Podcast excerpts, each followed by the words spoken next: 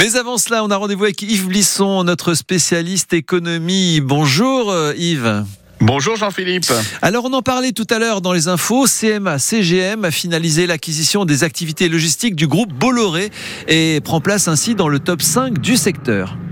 Oui, c'est une évolution très rapide hein, de, de, ce groupe avec un investissement pour 4 milliards 8 hein, euh, après évaluation de la dette. Donc on est quand même euh, sur un très gros choix stratégique de Rodolphe Saadé.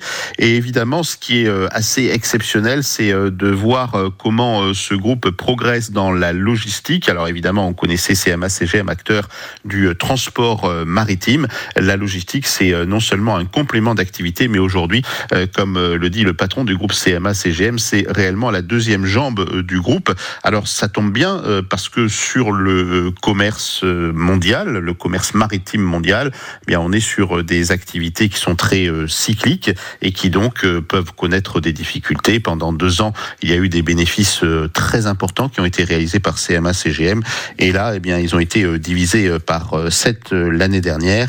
Évidemment, cet investissement important avec la reprise du groupe Bolloré concernant la logistique, ça permet de faire oublier une année difficile donc pour ce commerce mondial. Et cette diversification va-t-elle se poursuivre, Yves? Eh bien, écoutez, euh, Rodolphe Saadé ne ferme aucune porte. Alors, euh, il y aura peut-être moins d'acquisitions euh, que les années précédentes, parce que pour entrer dans ce top 5 mondial de la logistique, il a fallu acheter. Alors, ça a été le cas notamment de l'entreprise Seva Logistique il y a quelques temps, qui, pour donner un exemple, transporte tout ce qui est Ferrari dans le monde. Hein. Je dis ça parce que le championnat du monde de, F1 va ouvrir ce, week-end.